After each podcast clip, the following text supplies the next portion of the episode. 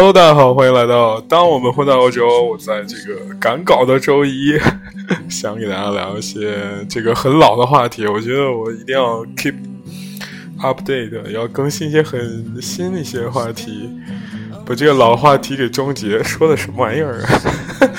说把这些老话题终结完之后，赶快更新新的话题，我是这个意思，好吧？然后公号我现在写了三篇了，我觉得写完之后我再发，还是会比较好。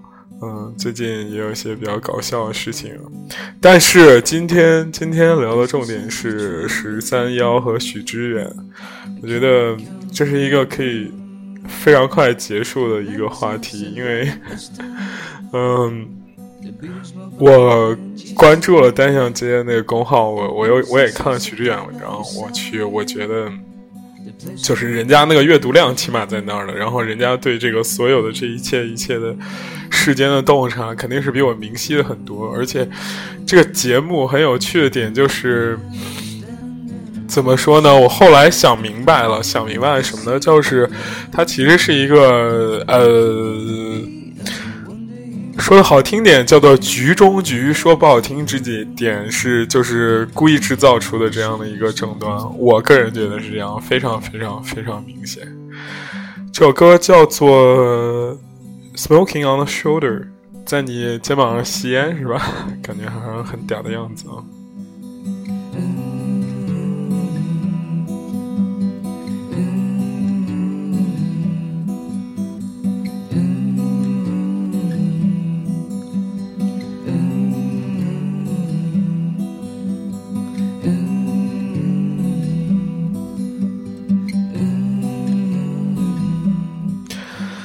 欢迎大家关注我们的微信公众账号，是不是？哎，反正今天，哎，我觉得我们这个节目最牛逼的点就是不怕那个别人说我们，是吧？就是我们就是硬聊一些这种很不接地气儿的话题，又 不是很不接地，非常接地气的话题。OK，我先我先把我这个 先给大家做一些前情提要吧，万一有些人没看过呢，对不对？万一我们的粉丝不是那个这个这个十三幺的这个这个这个这个怎么说粉丝怎么办呢？是不是？哇塞，那你必须得补充一个一个条件嘛。然后 前段时间。那个有一篇微信公众平台发呃那个文章很火，好像说什么为什么许知远成了最尴尬的公知，类似于这样的话题。缘起呢是因为许知远做了一个节目叫做十三邀，邀是邀请的邀，他邀十三个人，然后开始。开始聊一些就是关于生活和意识的方向，都会邀一些名人。这个节目的栏目的第一期非常不出名啊，不温不火。然后呢，然后第二期呢，第二季的不是第一期啊，第一季非常不温不火。第二季呢，就一一开始来了一个重磅炸弹，邀请了马东，然后马东。马卫东，马东对，然后开始聊天，然后一下就炸了。然后炸的原因很简单啊，就是就是就是大家都觉得他装逼，这个人非常非常装逼。他一直，如果大家看这个访谈的话，我们把记忆拉回的更早去，之前的话，他这个呃这个访谈槽点非常非常多的点是在于。大家觉得这个许知远非常自恋，然后他觉得他是以一种上帝视角来看众生的。我给大家模仿一下他采访的这个 这个 这个片段啊，他一般都会问大家这样几个问题，非常有趣啊。你怎么看这个时代？这是一个特特别经典的问题。你怎么看这样一个时代？第二就是你现在遇到了什么困境？那你觉得你现在是？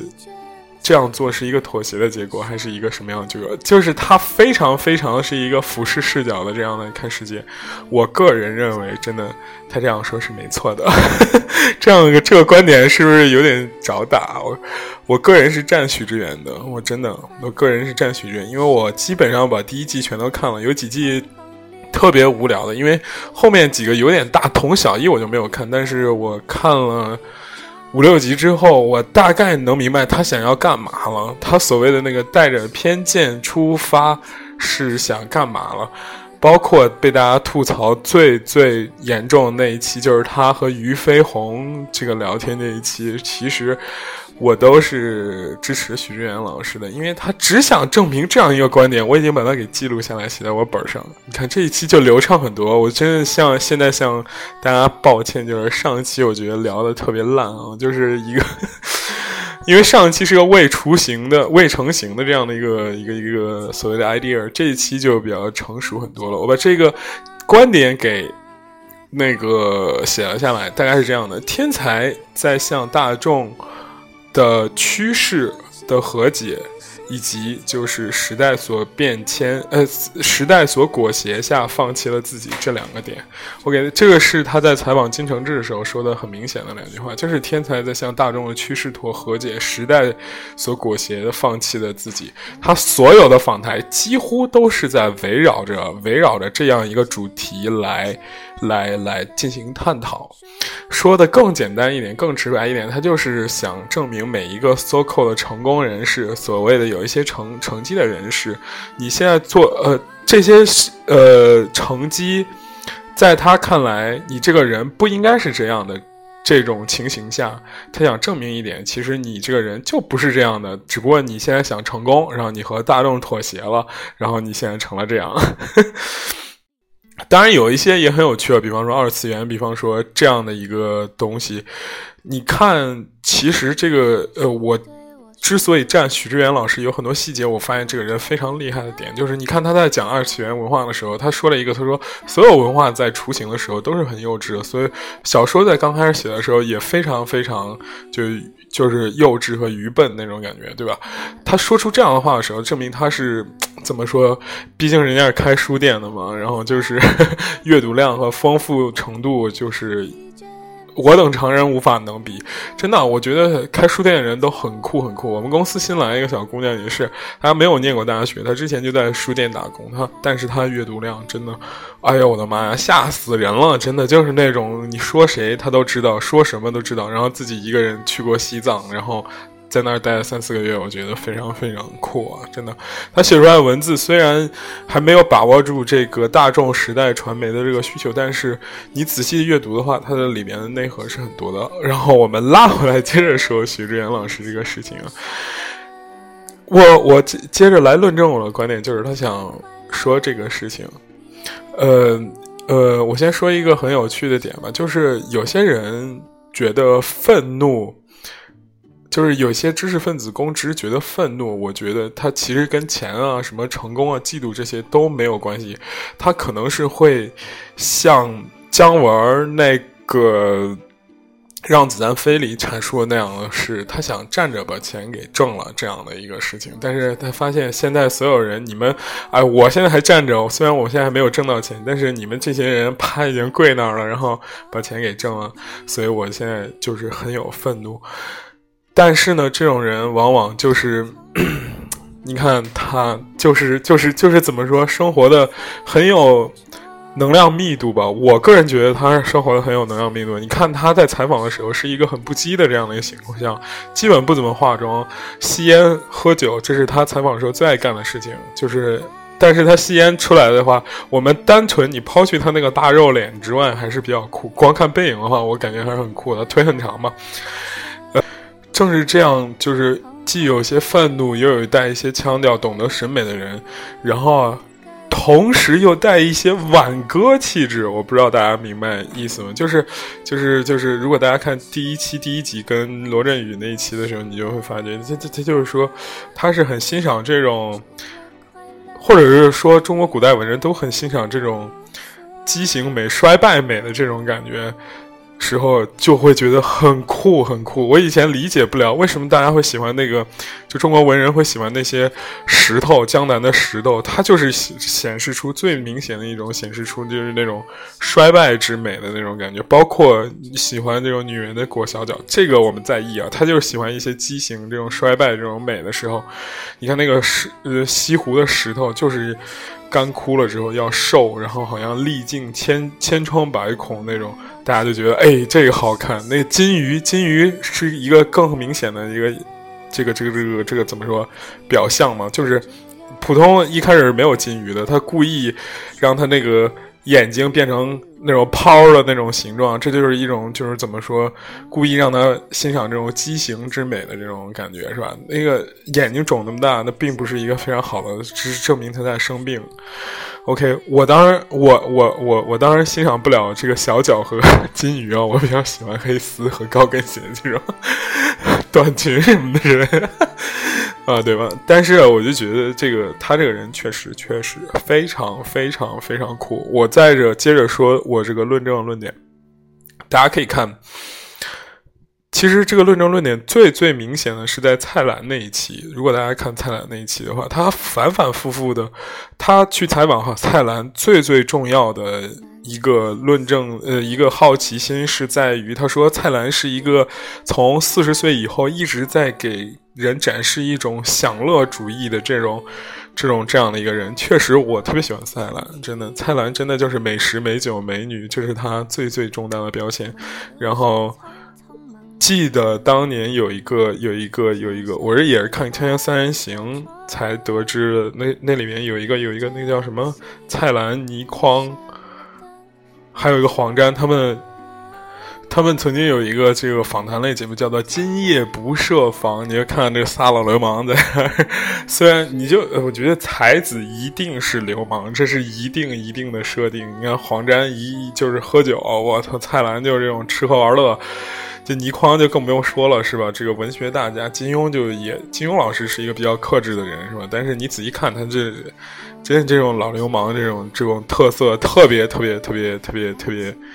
明显，但是如果你换一个角度来想，我们大家看过这个王家卫的那个叫什么来着？东邪西毒的时候，你就知道为什么这帮人现在开始这个他娘的成这个样子了呢？就是这种怎么说吃喝玩乐、享乐主义的呢？你们是才子，你们 这个是吧？金庸老师侠之者大，对不对？我你们怎么不干这种事儿了？现在开始干干一些这些吃喝玩乐的事儿了？他们也有苦衷，对吧？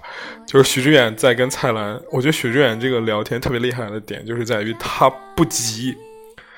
他跟好多好多人聊天，都不是一次能把这个事情给聊透，他是要不停的转换场景，不停的在怎么说？今天不行，我明天再跟你聊；明天不行，我后天再跟你聊。你不行，我再跟你朋友聊，这种感觉是吧？然后他就跟这个蔡澜聊聊到聊到一开始的时候，蔡澜当然就是我没想到蔡澜如此之真实啊！我觉得蔡澜真的活到这把年纪。呃，虽然是个综艺咖，但是内心还是有那种火气在的，我觉得很棒。他就不是说对许知远发火气啊，他是对对对对对对之前那个。他之前不是邵氏吗？邵逸夫那个、那个、那里面的，他讲的邵逸夫的那些故事。他说：“我们已经拍了十部、十部这种怎么说所谓的这个赚钱的电影，我们为什么不拍一部不赚钱的呢？就是他想把这个香港的艺术片的这个文化给弄起来。”对，然后他，但是邵逸夫说：“那为什么我们不不拍第十一部不赚钱呢？”然后虽然一开始这个徐志远在开始跟他探讨，就是说香港这个呃港片文化为什么没落了这么狠了之后，他是在回避的，就说什么我们是对负责任嘛，对不对？他。其实他内心是需要一个解释，对不对？我我现在没落是因为我当年并不是我当年没有努力啊，我们当年只是为了投资人负责任，每一个片拍出来都赚钱，然后他就开始聊。其实自己也有这样的理想，比方说这个像那个谁，像像像邵逸夫说拍一部不赚钱的，然后当然就聊到王家卫，是不是？他说王家卫其实他其实很，你看那段采访的时候，他是有怒气在里面。他说王家卫玩的那些东西其实是不负责任的，他拉着所有人就是说不行了，大家就跟我一块儿死，对不对？虽然王家卫也很拼，把自己的房产什么全部都抵押下去，我已经拼了，大家。跟我一起拼是吧？但是呢，他就觉得那种东西不负责任。但是最近大家也看了《春光乍泄》二十周年，我现在在看《春光乍泄》，我还是一样保持那样的感动，是不是？我去，一个人骑着摩托车在阿根廷，就那种感觉，然后是吧？叫什么来着？哎呦，现在真是老了，现在已经反应不出来那两个人叫什么来了。就像我以前如果做节目的话，就这种名字脱口随口即来，他叫 他叫什么来着？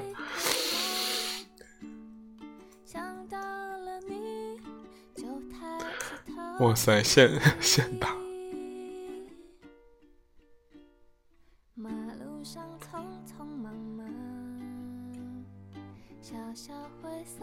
什么月容啊？我记得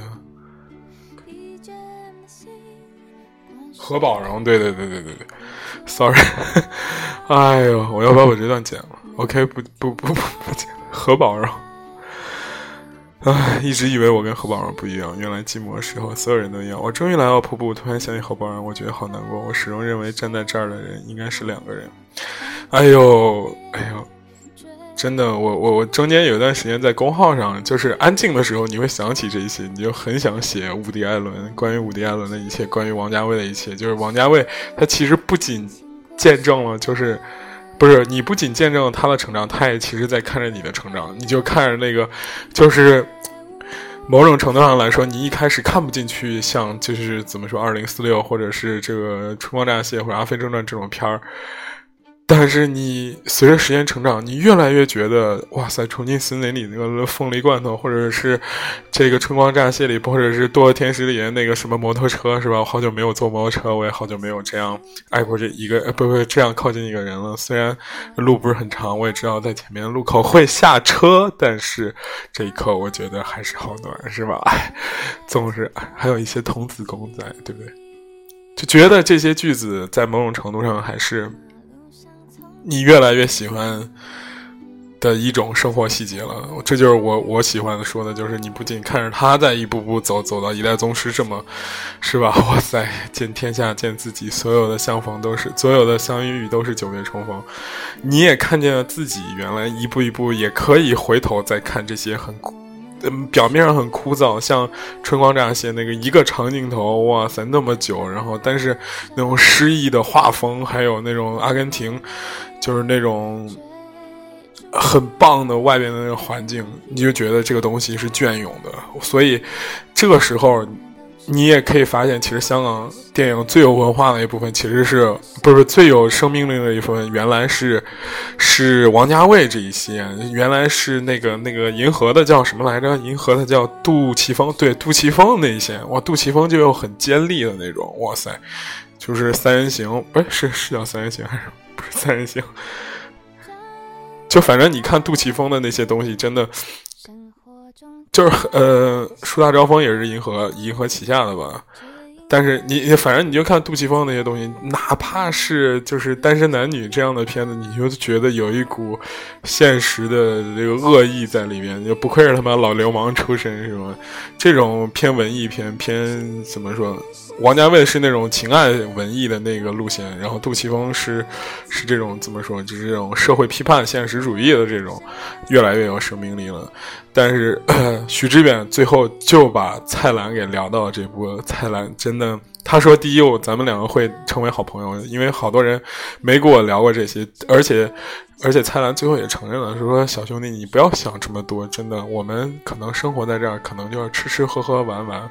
我现在已经不再有愤怒了，我也不再想去拍一些所谓的艺术片去证明自己，我就是想好好吃吃喝喝玩玩乐乐。”然后许知远就说：“许知远采访最最重要的一点，也是特别爱说一个事情，他喜欢他说，你人总是有两面性的话，你把那一面给封存在你的你的一个。”箱子里，你的一个怎么说身体的一个部分里面，我觉得这个总结特别棒。我觉得有的时候确实是这样，你你平时在很多人面前，并不是，并不是你。正常的那种状态，大家开心的时候你也开心。其实那个时候你可能并不开心，但是你要压抑那个情绪。但是这个压抑的情绪的时候，会在某些节点会释放出来。就比方说，徐志远采访的时候就说，蔡澜这种时候他就会释放出来自己那种压抑的情绪。我觉得这个就特别棒，而且我觉得。怎么说？可能我不知道为什么，可能是这个理论会让人变得更活得更容易一些吧，更更 more easy 一点吧。就是说，嗯，so called，我我我总结这个理论就是说，这个这个怎么说？你这个人其实天才是要被大众趋势所裹挟，然后做出一些很很很怎么说，很迎合的东西的这样一个结论的时候，可能是让我更加更加怎么说好接受一点吧。山的花朵，除了快乐，别无所求。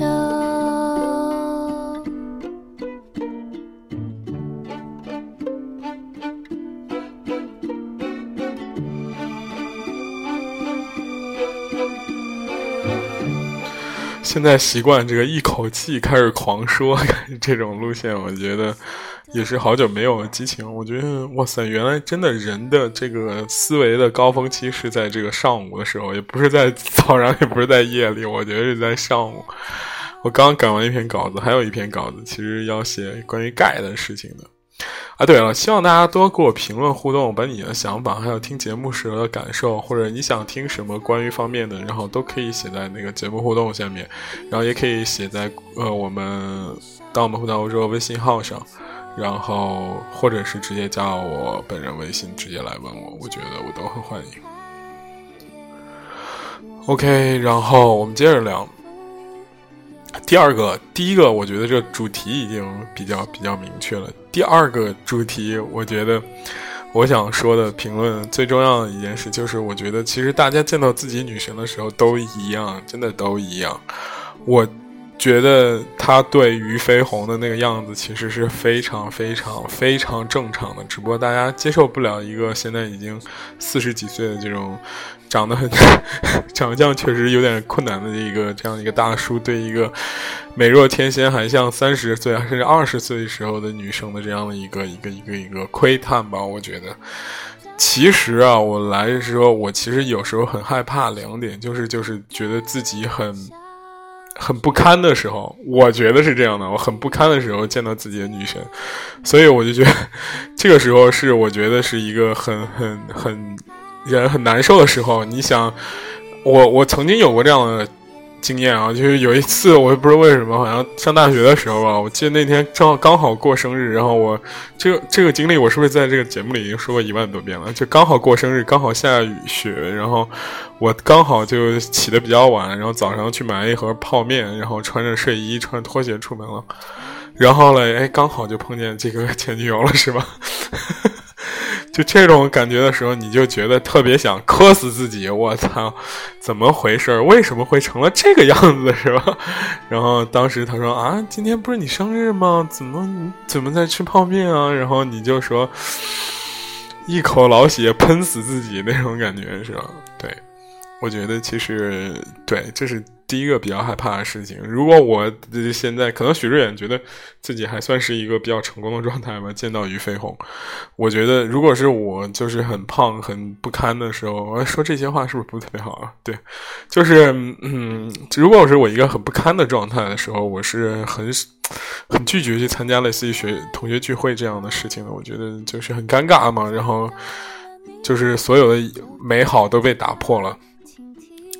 所有的这些那个什么都被都被都被摧毁了，我觉得这样特别不好。所以我觉得第二个就是，呃，很害怕，就是见女神变了。我觉得这个也是很害怕。就之前的一个大女神，无论是你跟她好了没好，就是纠葛了青春，把所有青春的那些澎湃的血液和这个激情的元素都寄予她了。这个这个说到这儿的话，可以插一句，有两个大众女神是寄予大家这个了，怎么说？现在四五十岁人最多情绪的人，一个是那个宁静，我觉得。哎呀，不止两个吧？我觉得很多，宁静、许晴，还有这俞飞鸿，都是寄予了这种怎么说，大龄文青、超龄文青的一些情绪在里面吧。你就很很怕看到这样的女神，因为我小时候也喜欢过。我我是不是已经很老了？为什么成了大龄文青的这个行列？就是我我小时候也看过这个。也不是小时候吧，就是年龄不大的时候看过那个《阳光灿烂的日子》，你看那个米兰，就宁静饰演的米兰，你就觉得我勒个天哪！我去胸，不不不，不是这个意思，这个就觉得特别好，就是当时的热血小伙子，真的就是为了他拿刀捅人这种事情，我觉得，哎呀，我要我，我直接把人都砍死了，真的。这种呃，包括年轻时候许晴，你看许晴时候那个样子是吧？还有年轻时候俞飞鸿，就是你就觉得你很很难想象，如果有一天他们变成了一个就是许知远跟许飞鸿哦或俞飞鸿讨论那种状态，他从拍喜福会开始变成了拍小丈夫那样剧的时候，你就觉得真的很失落，就觉得哇塞，就有一种那种。嗯，怎么说说就是说好听一说难听一点吧，说难听一点你就是就是很多嫖客的那种心理是什么？说我操，这姑娘长这么好看，怎么干了这行的那种感觉？你明白吗？虽然我觉得这样说是会被打吧，但是其实内心的状态是一样的。我也非常非常尊重这几位女神，也没有侮辱女性的意义啊。但是我就觉得。我们我就是男生是很很怕见到这种状况的，我也很怕就是这种。我觉得女生也一样吧，她们可能也很怕，就是那种曾经的少年落寞了嘛，就是哇塞，就是就是那种哇塞，阳光洒在他脸上那种少年，啪一下，现在我操成一猥琐大叔了。这种以前就是为了打架然后穿的那种窄腿裤的少年，现在我操胖的跟狗一样，这种那感觉是在说自己一样，对，很。很怕，很怕这种这种情况的发生，我觉得是这样的，所以我觉得，嗯，这个这一部分的争议，我基本上已经阐述清楚了。就是其实他见他的女神是一个很复杂的这样的一个过程，大多数人见到自己女神都是很不正常的，非常非常非常不正常的，嗯。最最最明显的表征就是害羞嘛。你看那许知远一开始说啊，你还真很好看啊，你是真的很好看。我觉得这很 real 啊，keep real 啊，对不对？就是 real 鸡尾酒不不，就是很 real。我我我我觉得吧，所有男生见女生，我不知道这样会不会很伤人。就是第一个反应永远是说她长得好看不好看。你比方说。那第一个反应往往是比较动物性的反应，我觉得有的时候可能不是特别礼貌，但是很很很真实。比方说，第一句“我操，这妞太正了”，对吧？这是一个评价。第二评价说“我操，这妞太骚了”，“我操，这妞太可爱了”，是吧？这都是非常动物性的评价，对不对？基本上都是比较正面的。你很难说第一眼见她，哇塞，这女的真的好有学问啊，是吧？这种感觉是非常非常少的。所以你见女神，见到这种。嗯，包括不仅女的，我觉得有时候你见男的也是这样，你就看那种有，因为我们公司会有很多活动嘛，也不是活动，就是参加这种怎么说人别人的大型活动，会有一些 model 在那边走，我靠，你看那小哥哥，我们就说，我靠，帅，真帅，就是很多女生有的时候就会觉得很害羞，我操，那 model 突然到了旁边说，哎，我可以采访是吧？我可以这个那，然后那女生啊，就是有一阵就是绯红。一闪而过那种感觉，所以我觉得这事儿 real real 正常。OK，这个这个话题第二 part 我觉得基本上聊的也差不多了。然后最后一 part 我想我想说一下，就是就是就是就是怎么说，来一个那个 ending 来总结一下这个节目。我觉得这个节目非常棒，我觉得。一个节目的好坏，包括一个这种访谈类节目的这个质量，最最最最最最重要的，其实就是它能不能给人一些启发。我觉得，嗯，在这种综艺非常非常相同的这种怎么说相似的这种嗯时代下吧，突然有这样一个节目，你就觉得。你好像是看了一个新的立场在里面，大家不要急急于否定这个新的立场，新的立场总是有一些刺耳，甚至有一些会，或者是有一些所谓的这种怎么说高傲的姿态吧。但是我觉得大家可以，其实这是一个很好的窗口。你平时是，我个人觉得你抽离出来看的话，东西大同小异。很少有一个不同的声音在。为什么呢？就按许知远的那个观点在告诉你，就是其实他们是在迎合大众，知道你想看什么，知道你想要什么，所以我给你这个，然后你你让我 popular，你让我这个我收获名与利。但是他们真正怎么想的，或者是某些啊，我觉得这样说可能也不太好，因为这样说好像把人。天生的氛围有一些精英阶级阶层或者普通阶层，但是我个人觉得确实，就你你你读过一万本书和你没有读过书的人，应该思维方法不太一样吧？虽然我尊重那些没有读过书的人，可能也会有很辉煌的成果，但是那些读过一万本书的人，他可能对看时代看事物的角度可能会跟大家不太一样，对不对？嗯，所以我觉得有这样方面的声音出现，我觉得是很棒很棒的。我也不知道为什么他现在不更新了啊？就开了第一期之后，可能太火了或者太不火了，要调整还是怎样，就是不更新了。我我觉得很有意义，很有意思，就是看看起来每个每一个部分都比较新吧。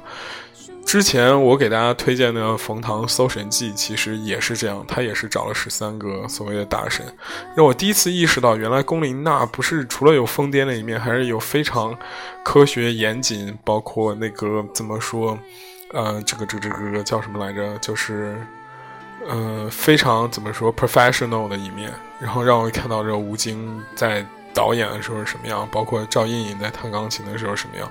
包括罗永浩，罗永浩那期我觉得很烂，真的 real talk 很烂。但是之前有好多期，包括那个葡萄酒侍酒师啊，那些方方面面、形形色色的，很有趣，很有趣。它不像《千三人行》一样，它还要把有窦文涛一个个人气质。这个呢，这两个节目，我觉得冯唐的气质和许知远的气质都是带着有一定目的性的。所以看上去就，他们有点像 water 的感觉，就是李小龙形容 water 的感觉，就是那种随着人而改变的。冯唐特别明显，他是随着别人而改变的，但是许知远可能带着偏见吧，对不对？OK，所以还是推荐大家来可以看一看嘛，这个节目很棒。然后今天就给大家聊到这儿了，然后。每一天睁开。对，然后希望大家可以关注我微信公众账号，虽然几百年不更新了吧，然后也可以在任何可以跟我互动的地方，然后可以留言告诉我你们想听什么，咱们聊什么，或者是有一些有趣的。我最近选题其实蛮多的，我觉得给大家一个比较好玩的参考吧。我觉得 也是我最近写公号的一些观点。我觉得有个剧很棒啊。叫《白夜追踪》，我作为这个这个 VIP 会员已经看到了第十二集，我觉得很棒。这是一个大众热议的，还有一个是《芭莎慈善宴》，我觉得这个倒没什么可聊的，这是今天的热点啊。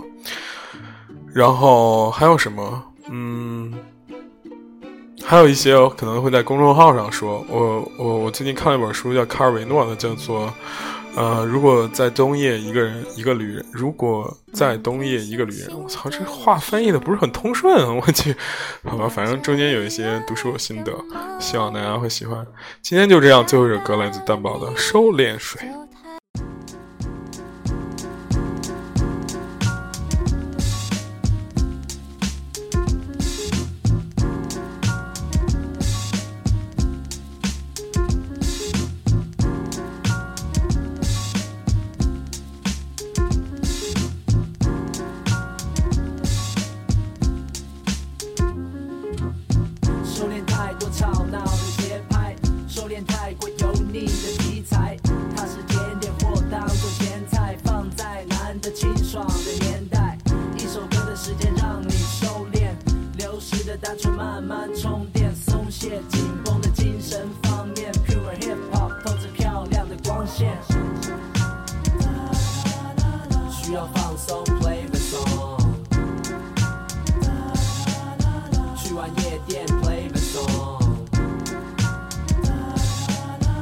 完澡后 play the song，悠闲的下午也 play the song。我们身处在嘈杂的环境里，小声说话，没有人会回应你。对照回忆起，现在已经不比过去轻松随意。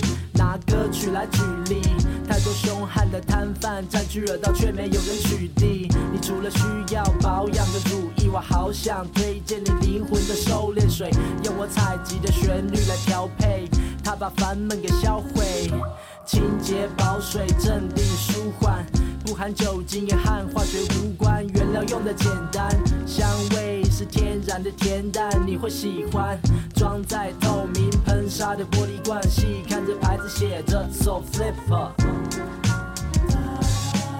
需要放松，Play the song，去完夜店，Play the song。洗完澡后 play the song，悠闲的下午也 play the。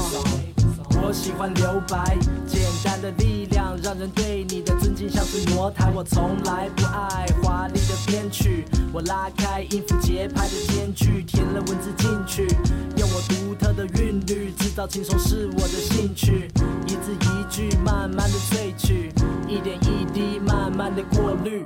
偶尔你会想要浓妆艳抹，但想回到单纯，这是唯一的线索。多么干净，多么好懂，它让你安定，也缩小你的毛孔。轻拍就轻清爽应该，内行人都信赖这品牌。一旦沉醉就不想再醒来，对，这感觉就是 soft flip。